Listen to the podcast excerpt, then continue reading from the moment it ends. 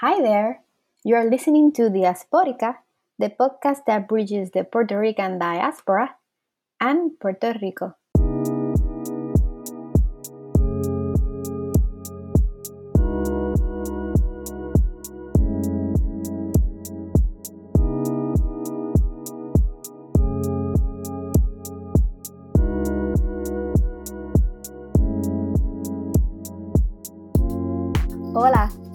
Welcome to our third episode and second season of Diasporica El Podcast, a podcast that aims to give the Puerto Rican diaspora a political voice and to serve as a bridge between the Puerto Rican diaspora and Puerto Rico. To stay connected with Diasporica, you can go to our website diasporica.caproni.fm, follow us on social media on Twitter at, at PR underscore Diasporica, or find us on Facebook. We're also on Stitcher, Amazon Music, Pandora, and Apple Podcast. Today we will interview a leader from the Puerto Rican community in Chicago, Jessie Fuentes, who in February won the previous seat occupied by Luis Gutierrez and Roberto Maldonado, becoming uh, the alderwoman for the 26th ward in Chicago. I met Jessie last year and remember us having a conversation about the need of having more women and members of the LGBTQ plus participating in politics. I knew she was a leader in the Puerto Rican community in Chicago and thought about bringing her to the podcast, but wasn't aware she was running as another woman for the 26th ward in Chicago. So I thought, okay, so she has to come to Diasporica. By the time um, I learned she would participate on the Diasporica podcast, I didn't know whether she will win the election, but I thought no matter the outcome of the election, she would be a wonderful person to interview because of her trajectory as a leader in the Puerto Rican community. And knowing she won also is exciting as we will continue having someone who knows and understands the needs of the Puerto Rican community, the needs of women, and the needs of the LGBTQA plus community. Welcome, Jessie. Thank you for having me. yeah. Uh, for those who don't know who you are, who is Jessie Fuentes? Absolutely. Well, I'm a, a Boricua lesbian out of Chicago, born and raised in Humboldt Park, the heart of the Puerto Rican community. Uh, I am a longtime educator, a restorative justice practitioner. I spent a lot of my political activism fighting for the release of our Puerto Rican political prisoners, uh, the most recent, Oscar Lopez Rivera.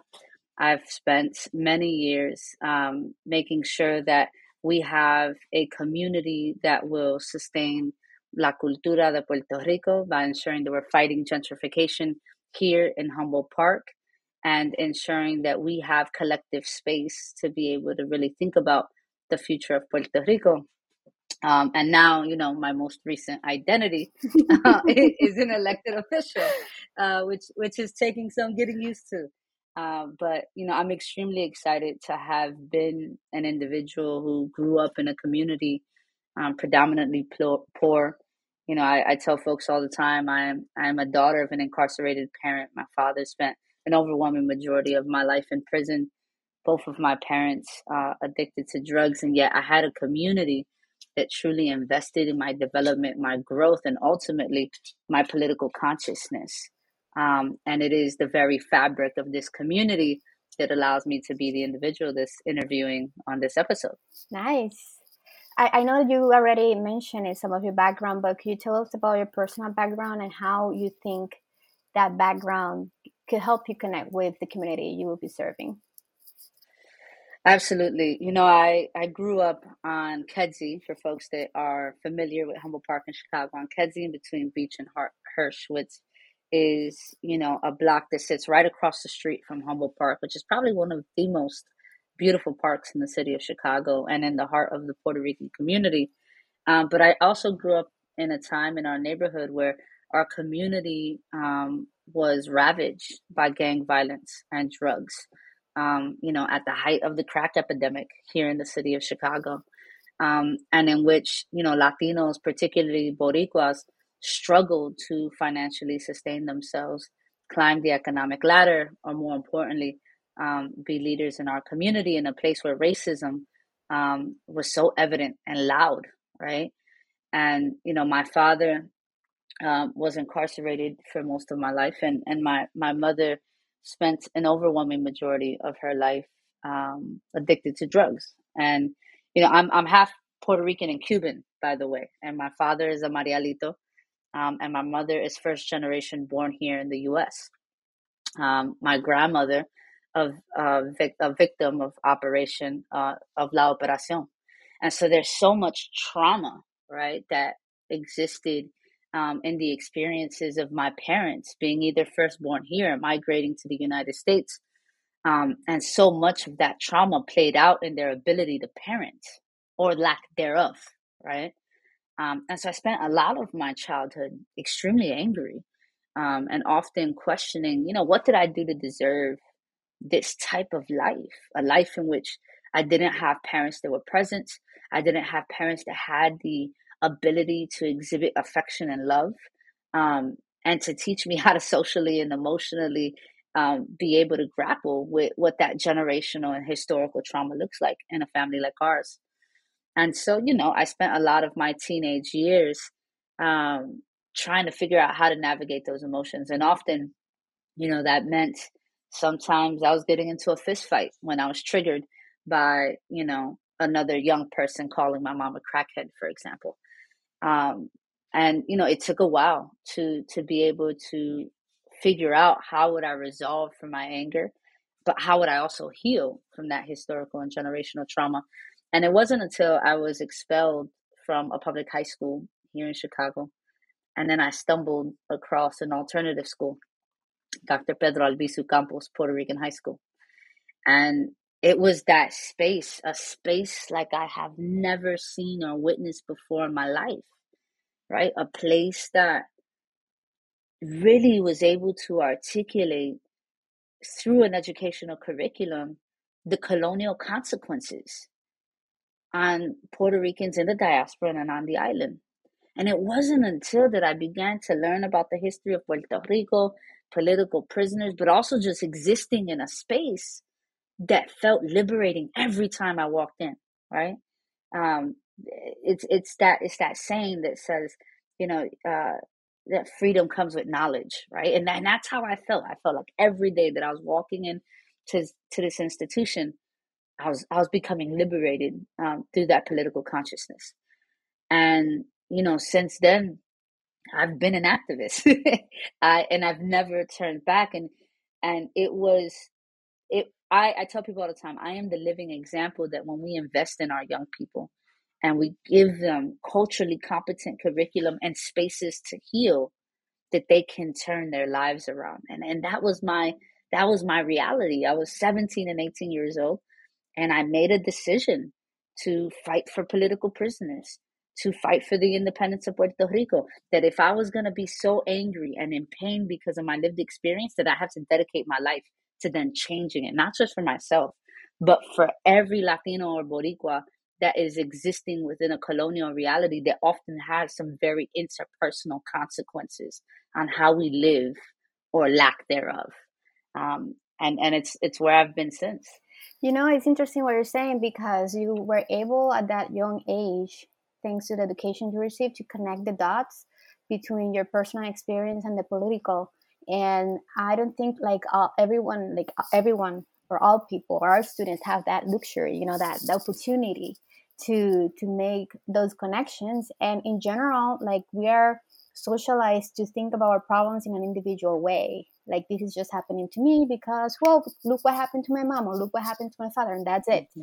and we don't move past that and try to understand so how did my mom and my father got there and in do, what community do we belong to and how did all of us get to this position that we're at so i imagine that also that was the beginning of your work as a leader in the community yes. so i want to know um, more about your leadership positions in the chicago puerto rican community. Yeah absolutely. So you know my activism starts like i mentioned earlier around the release of the political prisoners. And i had become uh, the coordinator of National Boricua Human Rights Network, was which was a national campaign. At that time to free Carlos Alberto Torres and Oscar Lopez Rivera. And you know, it was within that particular campaign that I just found a love for so many other things in our community you know, after I graduated from Albizu Campos, I had gone on to Northeastern Illinois University. I got my bachelor's in uh, justice studies and Latino and Latin American studies. And then I got my master's in community and educational leadership. And I realized that, you know, education was a place that I wanted to be in because I remember what it felt like to get into that fight in high school. And no one asked me, Are you okay? No one asked me, How can I help? Instead, I was completely discarded with, and I was told, You can never return. Um, and from that moment, I was put in handcuffs and taken to a police station. And it was that that school to prison pipeline structure that really had broken me in many ways. Um, and I, I just remember, you know, leaving grad school and saying, I don't want any young person that looks like me or comes from the same community as me to ever feel that way again. And so I had become the Dean of Students at Roberto Clemente Community Academy, which is our neighborhood school, a Chicago mm-hmm. public school. And I spent six years there as a restorative justice practitioner, really trying to undo the school to prison pipeline, but more importantly, be a familiar face, voice, and someone that had a lived experience that ultimately can relate to young people so that I can too try to help them transform their lives the way so many people at Albizu Campos had been contributors to transforming mine. But in the public school system, it's so difficult, right, to do that work because you exist within this huge bureaucracy of policies you have to follow and things you can and cannot do. And, you know, six years down the line, I realized, man, this is not Albizu Campos High School, right? Albizu Campos High School had this very liberating ability to be political and that is the work that i wanted to do. It wasn't just to be an educator and i you know i, I think that teachers and deans and school administrators work extremely hard and do phenomenal work across the country but i didn't want to just be an educator.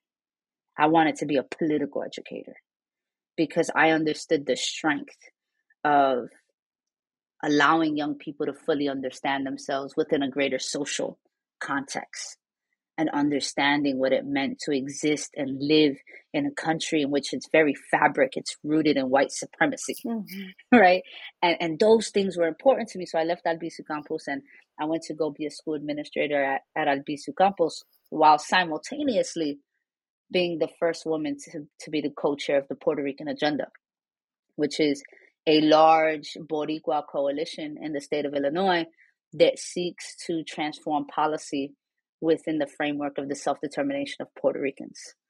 Um, and so many things had come out of that, right? We wrote a legislation uh, that ultimately designates our community as Puerto Rico town through a state cultural designated district bill. But the same coalition that uh, sponsored and participated in the Self Determination Act of Puerto Rico through Congress. Um, and it was that work that I was extremely excited about, right? To to be a part of combating colonialism from the diaspora, um, but also being conscious of the fact that we had to do it in partnerships with our brothers and sisters on the island. And, you know, we we worked extremely hard to provide Puerto Rico support after Hurricane Maria. Uh, you know, the Puerto Rican Agenda was the first organization from the diaspora that landed a plane in San Juan filled with supplies. And that same plane brought back 300 refugees to Chicago. Um, you know, the Puerto Rican Agenda was the same organization that uh, participated in ensuring that we can remove Rosselló from office.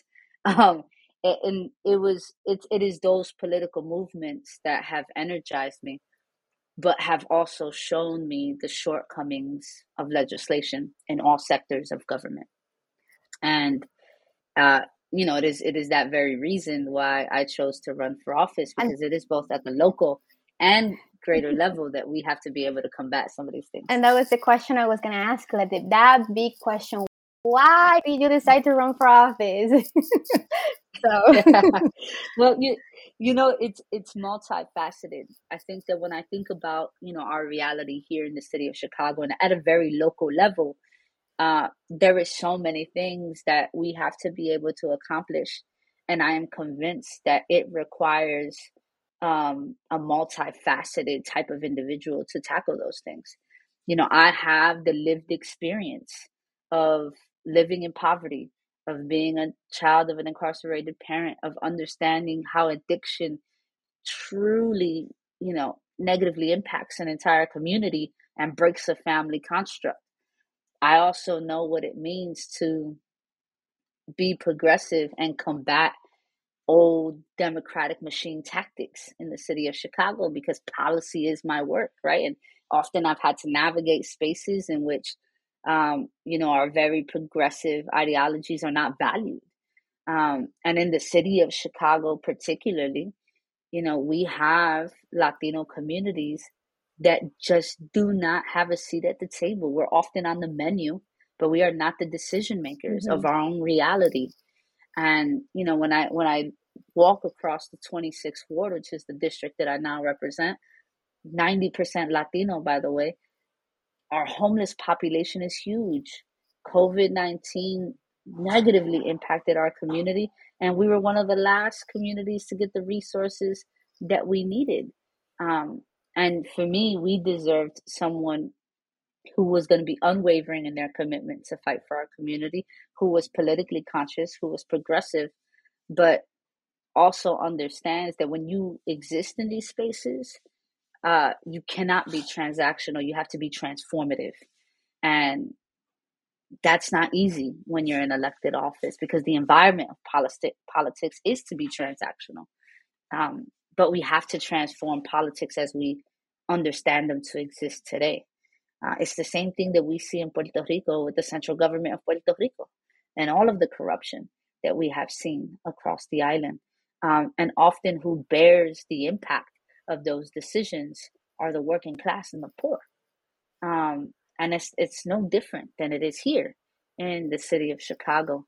Um, and and we have to change that, right? I come from a working class background and it is our reality that has to be represented in city council and not that of big corporate America or you know rich entities that dictate the future of the majority across the city.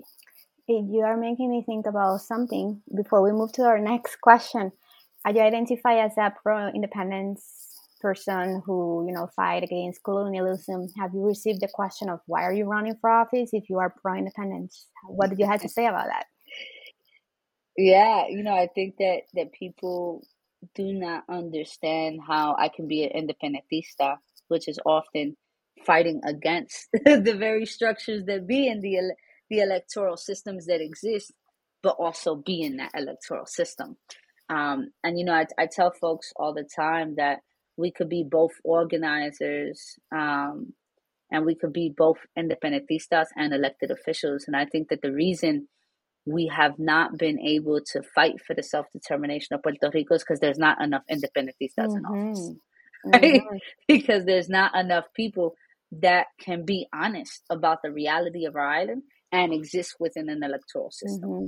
And, you know, we're not the, the reality is this is that government has not worked the way it has functioned for us. And we have a, a moral obligation to transform that very system. But what I've learned very early on is that the only way you could transform it is if you're on the inside. Mm, that's so, what a good answer. I like that answer. Um, so I know you finished your uh, campaign, you, you know, run for office, run a campaign, got elected. What's been one of the most difficult things to run in terms of running for office? Yeah, you know, I think that when you when you choose to run, and you know, when I when I chose to run, I consulted with community. Mm-hmm. Uh, I, I, think it's extremely important that you don't run for any office unless you consult with community. I, I consulted with community. I consulted with other elected officials that I trust deeply across across the city and across the state.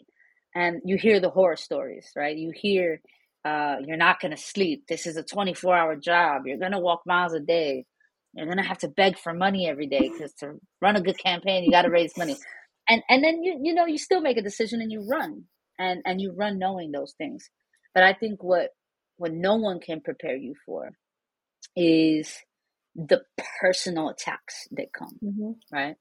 And to be quite frank, the the mental impact it has on you Mm-hmm. as a Mm-hmm. candidate, right? I remember when I got that first mailer and it was about me and they had published my juvenile and early adult record. They do the typical things, right? They take a picture of you, they darken your face, they change the color of your eyes, they put me behind bars. um, you know, all, all the things that they can do to make you appear as someone who is untrustworthy, someone who is scary. Um, and they use those fear mongering tactics to try to make sure that residents across that district don't vote for you. And I remember what it felt like to look at that mailer. And, you know, I had sent four mailers already for my campaign, so I know the number of people you sent them to. And all I could think about is 12,000 people. 12,000 people are looking at this mailer. Mm. What do they think about me now? Mhm. Are they going to trust me? And then everything starts to kick in that self doubt, the insecurities. Am I good enough? Did I make the right choice? Am I worthy to represent a community like this? Or was this a mistake? Right. And I remember thinking, I don't want to knock on another door. We were still a month and a half out from election day. And I was terrified. I was terrified to go see residents and knock on doors because I was terrified what they would think of me. And, you know, I remember my campaign team telling me, you got to get out there. You got to knock on these doors. You got to get ahead of this mailer. It is going to be you building the relationship that makes the difference. And, you know, we had completed two walks already of our entire district before that mail hit mailboxes. And I was starting my third walk. And I remember knocking on doors and people didn't care. Mm. they're like, they're like, they're like, this makes me want to vote for you more. Uh, but more importantly, they were more angry at my opponent, Julian Jumping Perez, for thinking he had the right to do that Mhm. to someone like me, Mhm. right? And you know, I, I remember residents telling me, "Man, you've been here your whole life. You've spent decades fighting for this community. Who does he think he is?" Mhm. and and you know, and I remember also listening to people say, "We're all human, and we've all made mistakes." In fact, it is the mistakes that you made and where you're at today that make you the best person for this position. And, you know, then I started to then you start to build your confidence back up. But you know what I would what I would tell people is that no one prepares you for that. No one and and no one prepares you for how that also impacts your family, right? Like I I have a partner and, and how that impacted her and how worried she had become of me. And my mother who dedicated hours to my campaign who's been sober for more than 8 years and how it impacted her, right? I, I remember she she told me how sorry she was because she looked at that mailer and felt like it was her fault. Mm. Um and and and that's that's just difficult to deal with, right? And and emotionally and mentally nothing prepares you for that. And I think, you know, I'm super lucky to have a community that shows up for me every day. Who who gave me strength during the campaign trail when I wanted to give up.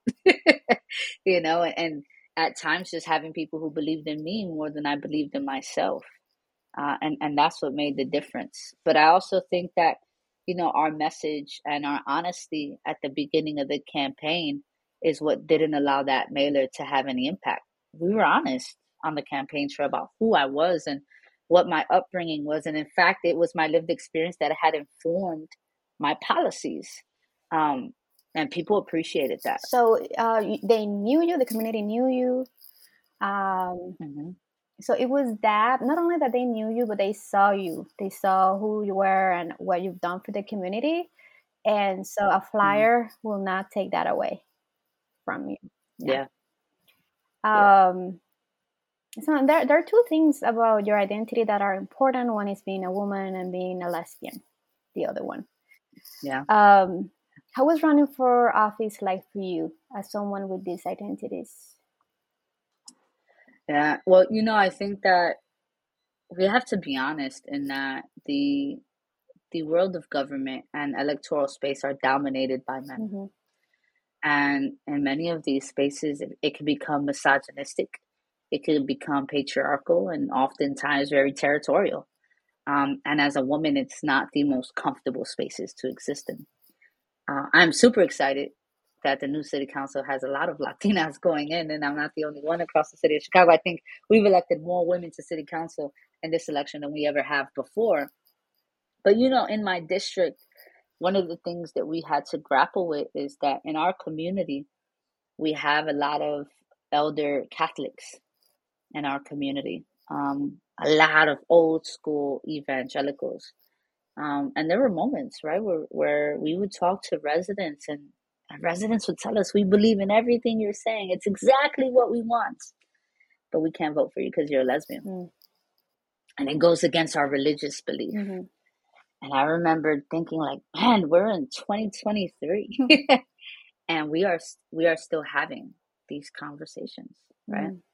We are still having conversations about whether women have the right um, to choose over their own bodies, whether women should have the right to abortion, whether we should be providing gender affirming care to LGBTQ plus individuals across our healthcare community, and how some people just did not believe in those things because they exist within a very conservative religious community.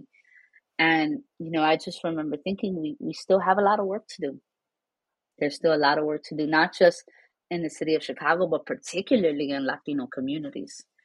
And, you know, sometimes that would be difficult to hear, right? Like, you're smart, you're intelligent, your platform is great. I believe in everything you're saying, but I can't I can't vote for you because of how you look and how you identify. Mm-hmm. Um, and and I remember I remember thinking two things. I feel extremely privileged to be in the city of Chicago, where we are accepting of the LGBTQ community, and those voices were very few and far in between, right? Whereas across the country, there's still so much work to do mm-hmm. um, around LGBTQ rights and pro-choice, mm-hmm. right? Specifically after the overturning of Roe versus Wade, and I also remember thinking that it, this is exactly why it's important for me to be in office because it is my identity as a woman and as a masculine presenting lesbian that will allow a city like Chicago to continue to protect the rights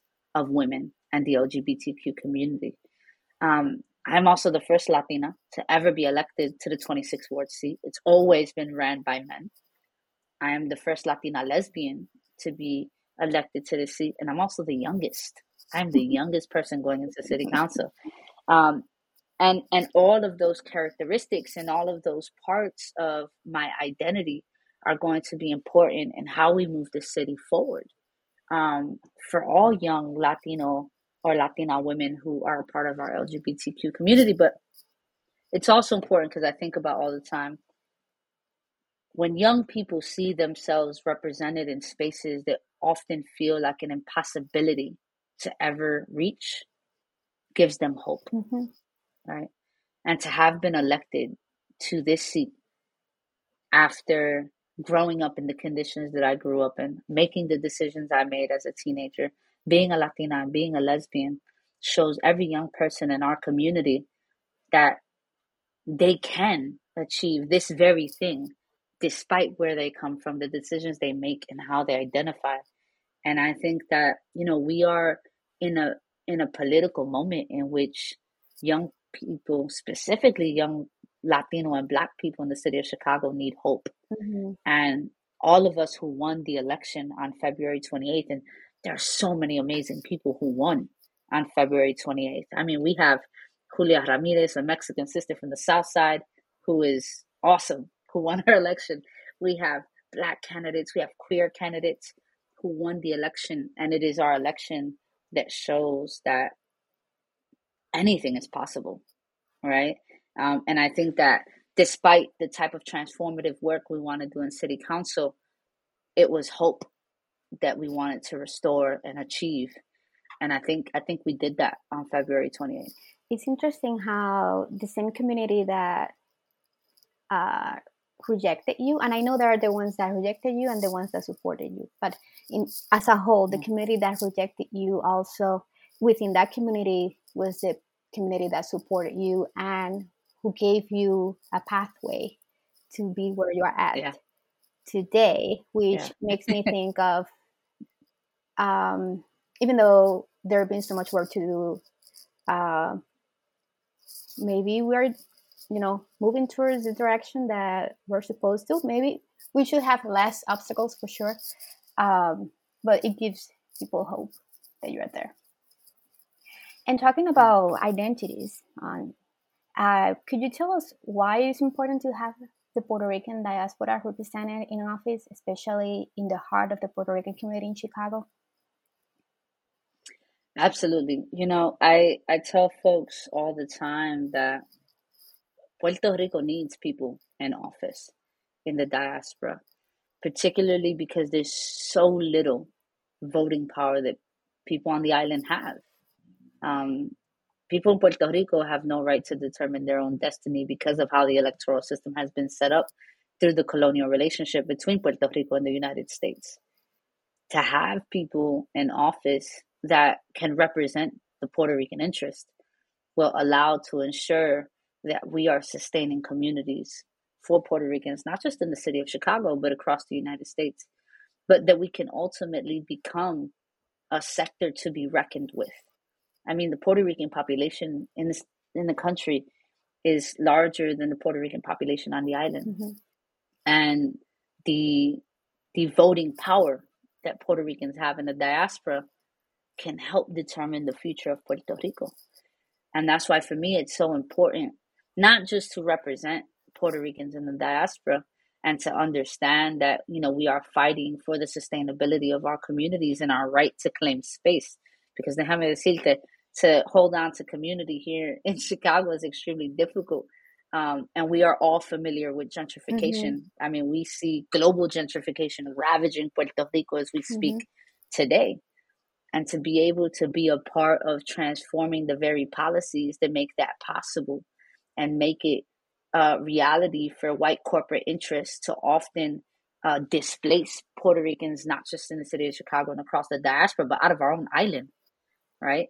it is important for Puerto Ricans to assume space in the electoral world so that we are a part of transforming that reality. Um, and for me, that's extremely important. But I'm also cognizant of the fact that I can't do that work only um, listening to the diaspora, but I also have to make sure that I'm listening to the very interest of Boricuas on the island. Of course, that's so important. Um, so that we can keep that connection uh, between the mm-hmm. diaspora and Puerto Rico.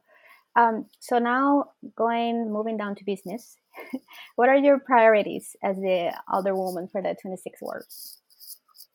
Yeah, well, you know, first and foremost, the the sustainability of our communities and and our families are extremely important to me.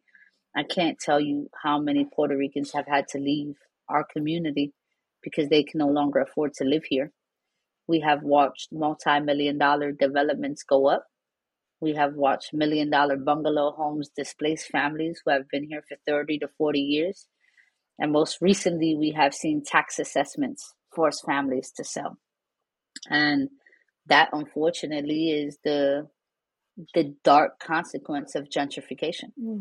And you know, I am committed to ensuring that not only am I fighting against gentrification and bringing in more affordable housing to our district? But I completely put a stop to the multi-million dollar developments that go up. And so, you know, through legislation and through partnerships with our affordable housing projects, I want to make sure that we we can we can have a community that will allow Puerto Rican, Latino, and Black families to stay here, um, and that they're not displaced through gentrification you know, in the 26th ward and across the city of Chicago, we have a very large homeless population and it's growing every day. Um, as you know, we've seen COVID have an impact on employment, on inflation of supplies, on um, the displacement of families. We've had, you know, our eviction moratorium lifted, and so many families are just being kicked out of their houses, and our tent cities are growing, and we have one right here in Humboldt Park, um, and it grows every day. And we have a moral obligation to house our people with dignity and respect. I mean, we are one of the richest cities in the country, yet we will not spend our revenue money to house the homeless. Um, So I'm committed to making sure that we pass legislation that produces enough revenue to house our homeless population. And you know, like like any community that is being ravaged by gentrification, but still has an immense, large um, population that's living in poverty, public safety is a serious concern. When you disinvest in your schools and you disinvest in programming, but you build multi million dollar developments, there is a direct correlation between that disinvestment and the increase in crime. And we've watched gun homicides and carjackings triple in the city of Chicago. Um, and every day we're losing beautiful brown and black young people to gun violence. Um, you know, not too long ago, we had a, a seven year old in our community murdered by a stray bullet that went through his house. And so, you know, we have to be able to invest in the root causes of violence. And we know the root causes of violence are housing instability, the lack of work eh, um, opportunities, and disinvestment in our schools. And so I'm committed to making sure that we can have housing security. We can have fully funded schools that are rooted in culturally competent and politically grounded curriculum. Um, but that we're also providing our young people safe places to be in. You know, our young people deserve to have after school programs, to have summer camps, to have extracurricular activities. Every time we cut the budget, we cut from black and brown communities. We cut their resources. We cut their art programs. We cut their music opportunities. We cut all the spaces that they love and enjoy um, because, in many ways, we're saying they're unworthy of that. Um, and that's just not going to be a reality that my district has to continue to bear with as long as I'm in office.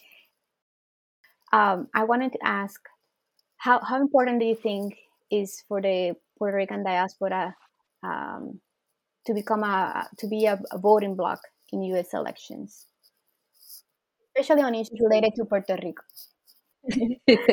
yeah, it's it's extremely important, right? We know that the way the very structure is set up between how Congress and the Oval Office make decisions over Puerto Rico is often determined by, you know, who we put in office.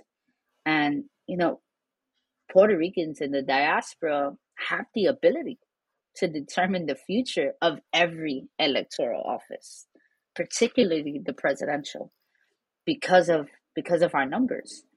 I think that what has happened across the diaspora because of the colonial reality of Puerto Rico, because of the experience with government on the island and here in the United States, is that you know Boricuas have lost trust um, in their power of voting. Mm-hmm. And you know, I see it here in the 26th ward. I cannot tell you how many Boricuas did not vote in my election. Mm-hmm we had the lowest voting turnout because we do not trust that our vote makes a difference. We do not believe that our voices are centered, and we often feel like pawns in a larger game. Mm-hmm. Mm-hmm. And I think that you know we have an immense responsibility um, to do that political education across the country. Um, I was just having you know a conversation with you know, Jose Lopez and many folks at the Puerto Rican Agenda and at the Puerto Rican Cultural Center about the power that we can have if we vote and if we organize.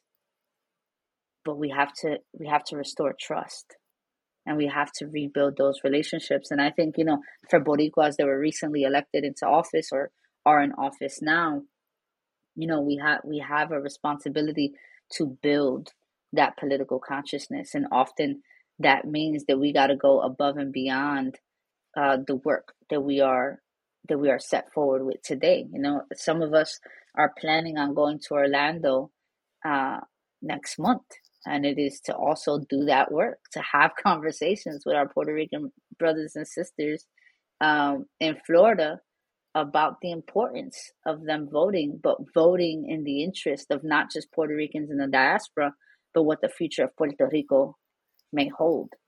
Um, and as Boricuas, we have to be able to think about not just our sustainability here in the US, but the future of an island that's being gentrified every day. Um, an island that has many families that unfortunately are still suffering from Hurricane Maria because they have not received the equitable aid that the island deserves. And there is negligence on behalf of the United States. It has to be called out, it has to be addressed. Um, and the way we address that is with the power of our vote. Mm-hmm. So you know, like I, I'm, I've been reflecting about that too, about how low, low of the turnout is for voting here for Puerto Ricans. When well, I was leaving Puerto Rico, I was born and raised there, moved here as an adult. I remember the vote, voting rate was so high. It's things that changed uh, in the recent elections, but it was kind of like a tradition for us to go out and vote. It's on a Sunday, everyone goes out. But here, it's kind of like, nope, like we don't go to vote. And I was wondering if there was something about not feeling identified with the electoral system. Uh, and when I when I say electoral system, I mean like the politicians, the Democratic and the Republican mm-hmm. Party, their issues. Like I don't see them talking about Puerto Rico. Period. They no, only mention Puerto Rico and Puerto Ricans when there is a hurricane, which was an outlier in 2017, and most recently there were several like other storms, and uh, on election uh, time.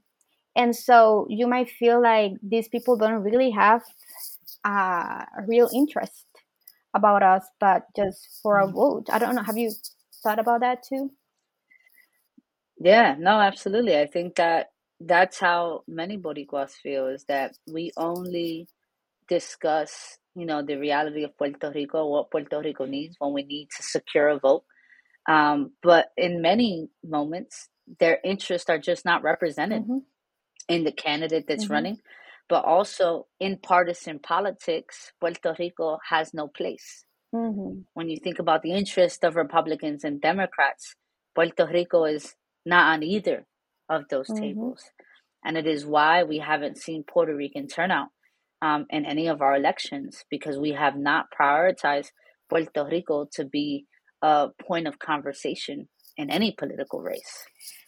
I, and I know now moving to the next question that I think might be related to. I know you have been involved in some of the work for the fight for self determination of Puerto Rico.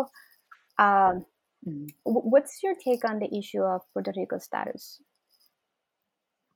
Well, I'm I am an independentista through and through. I believe I believe that the only way to decolonize the island is to free it from colonialism completely. Right? And and the only way you can do that is through the independence. But I also believe that Puerto Ricans on the island have the right to choose their own destiny. Mm-hmm. And that's why the self determination was so important for so many of us across the political spectrum. There are statehooders that signed on to the self determination bill. There's folks that believed in the current status of Puerto Rico and folks that believe in the independence that believed in the self determination bill. Because one thing that we all respected is that Boricuas on the island deserve to be educated on the impact of every single status through a convention. That is a political strategy that Puerto Rico has never gone through. We talk about the independence of Puerto Rico, and everyone thinks automatically that that's going to mean that we are going to live like Cuba, right? And and that is the stigma behind the independence.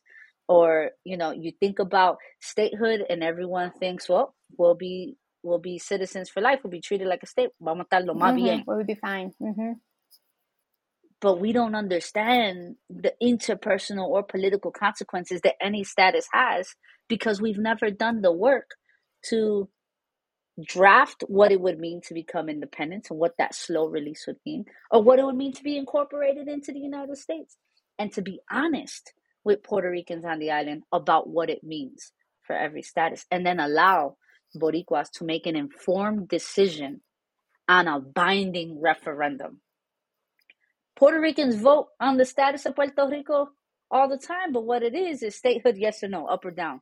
Never giving Puerto Ricans the option to really choose, to be well informed, to engage in the educational and political process, and then to acknowledge, affirm, and respect the decision that Puerto Ricans make by beginning that transition. And that is what the self determination bill was offering but it was so threatening. It was so threatening to folks in Congress that it never got a shot yeah. to be realized, right? In fact, we came up with this consensus bill, which was garbage. Um, because it cut out it cut out so much of what was important and the main thing you're talking about the you know the having an, uh, an assembly of people talking about the different options the educational piece was removed why do they do that like why do you want to remove the opportunity for colonized people to educate themselves on the positions or status that they could you know up for no, and, and that's exactly right. And then my other contention with this consensus bill and what the self determination bill offered is that we would equally fund each status and convention. The statehood party of Puerto Rico has a lot of money. There's no secret about mm-hmm. that. you look at all marketing, all commercials, it's all about the statehood of Puerto Rico because they have the financial means to carry a campaign in a way that no other status campaign does. And to have an opportunity to have every single status equally funded and equally invested in so that we can put out that educational campaign for the people to decide would have made the mm-hmm. difference. Right? For people to be informed voters. That's what we want. We want everyone to be an informed voter and then have their decision respected. And unfortunately, you know, the consensus bill had done away with all of that. And we allowed it. Well, not we, the people, but. Yeah. But I also believe that the pro statehood party doesn't want the Puerto Rican people to educate themselves on the issues because they will learn that there are disadvantages uh, on becoming a oh, state. Oh, absolutely. So they want people to stay absolutely. in this ignorance, but at the same time, it's like why there's so money, so much money funding this option when we know Congress has no not moved a finger on this, mm-hmm. like a mm-hmm. serious, you know, serious mm-hmm. action on ma- really making Puerto Rico a state. I mean, like that's I, I don't see that happening.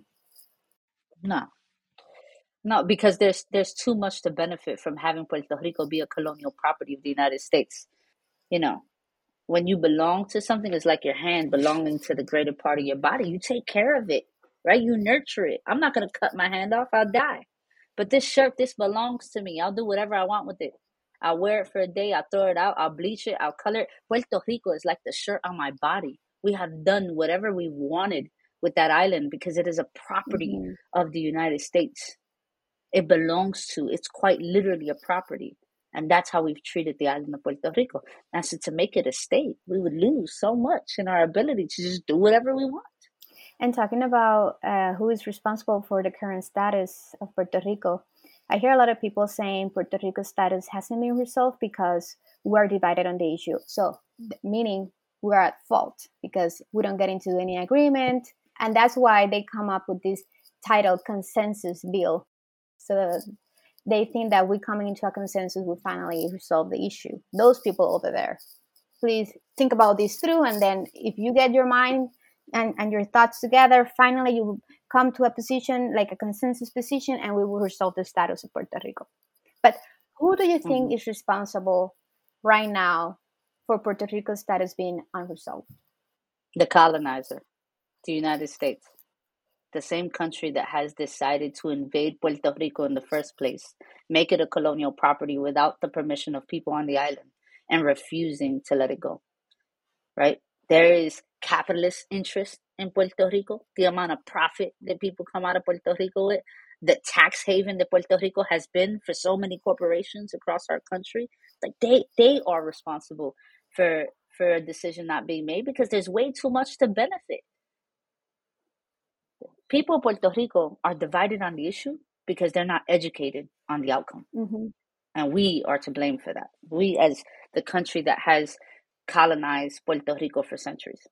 You know that I also think that the US is also responsible for that division somehow because mm-hmm. they, they denigrated the pro-independence movement they made it look like it was a bunch of terrorists back then and so oh. you know there was so much propaganda against against it so then there's this division in the island about what's the best option mm-hmm. and then there were like the neighbor you know will become uh, someone attack, uh, you know, a, an informant or someone who will inform the FBI about a pro-independence persons, and, and they, they deeply divided us, you know, historically. Mm-hmm. So now to say that we're just divided yeah. because we don't get into a consensus because it's our fault or whatever, it's kind of like not assuming responsibility for your actions. Mm-hmm. Yeah, I mean, we all we all know about the carpeta files. We all know about the COINTEL the COINTELPRO movement by the FBI and how we completely cut off the independence movements by its legs. I mean, we all know the story of Dr. Pedro Albizu Campos and the torture he had to be succumbed to because of his ideological beliefs, but more importantly, the movement and the energy he had given the independence movement. We know about political. I mean, Oscar Lopez Rivera is, was the longest held Puerto Rican political prisoner because of his fight for the independence mm-hmm. of Puerto Rico. We know the massacres that Puerto Rico had to go through, but we also know about things like La Operación, all colonial movements to make an ideological belief feel like sin and crime and how scared people had become mm-hmm, mm-hmm. to want to partake or even believe in the independence of Puerto Rico because that would mean, right, that you would be shot down by the police, that you would be incarcerated, that you would be tortured, that you would be labeled as a terrorist, and therefore the, the, the energy of the independence movement had deteriorated or you would not find a job. The first thing that I was, a family member told me when I told her that I was an independentista, it was like, I was like um, 21 years old. Yeah, I was graduating from college at the time. And the first thing they told me was like, you're going to die of hunger because you're not going to find a job. And this was in the 2000s.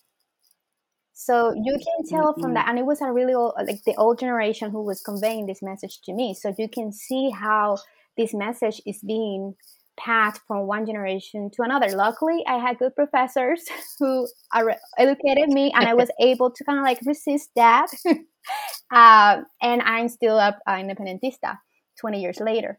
But yeah, it's kind of like it's been a poison to our identity and our you know our Puerto Rican identity and our political process, our ability to identify as a country and as a nation. We're still having fights about whether we're a country or not. You know, like it's kind of mm-hmm. like they have cut our ability to become a healthy nation in the world. You know, like by all yeah. these things they've done. But my final question is. Uh, what do you have to say to those who think Puerto Ricans in the diaspora should mind their own business and refrain themselves from having a say in things happening in Puerto Rico? No, I think look there there has been historical tension between Puerto Ricans in the diaspora and on the island, and I think that you know after Hurricane Maria, we have been able to you know dispel a lot of it um, by showing proof that even Boricuas on the island care deeply about um, the diaspora, and people in the diaspora care deeply about people on the island, right? Um, you know, it doesn't matter where we're born or where we live, we are Puerto Rican to the death of us. Um, but, you know, we have to also be mindful that Puerto Ricans on the island have an immense responsibility in assisting in the in the future of Puerto Rico. And we, we cannot mind our own business. In fact, we have a moral obligation to interrogate the current reality of Puerto Rico and to be a part of transforming that very dynamic.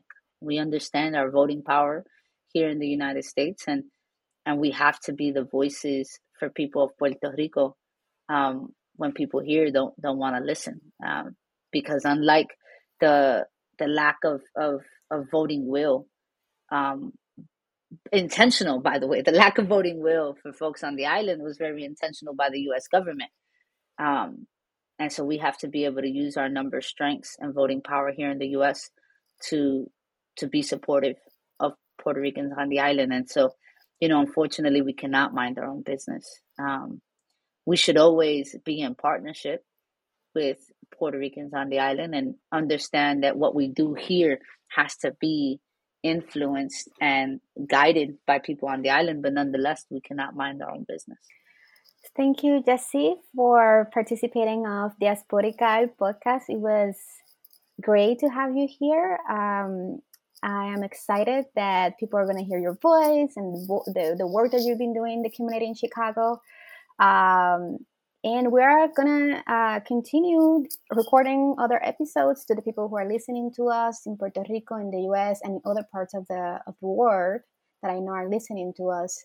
Please stay in touch. Listen to us. Um, download those episodes. And I, every time you download an episode, I get so excited. So keep doing that, and I I actually can see, you know, where you're downloading the episode from. So if you're in the U.S in Chicago, in California, or in France or Germany, or in Puerto Rico, in Gurabo, San Juan, Mayagüez, I will know it. So please download it.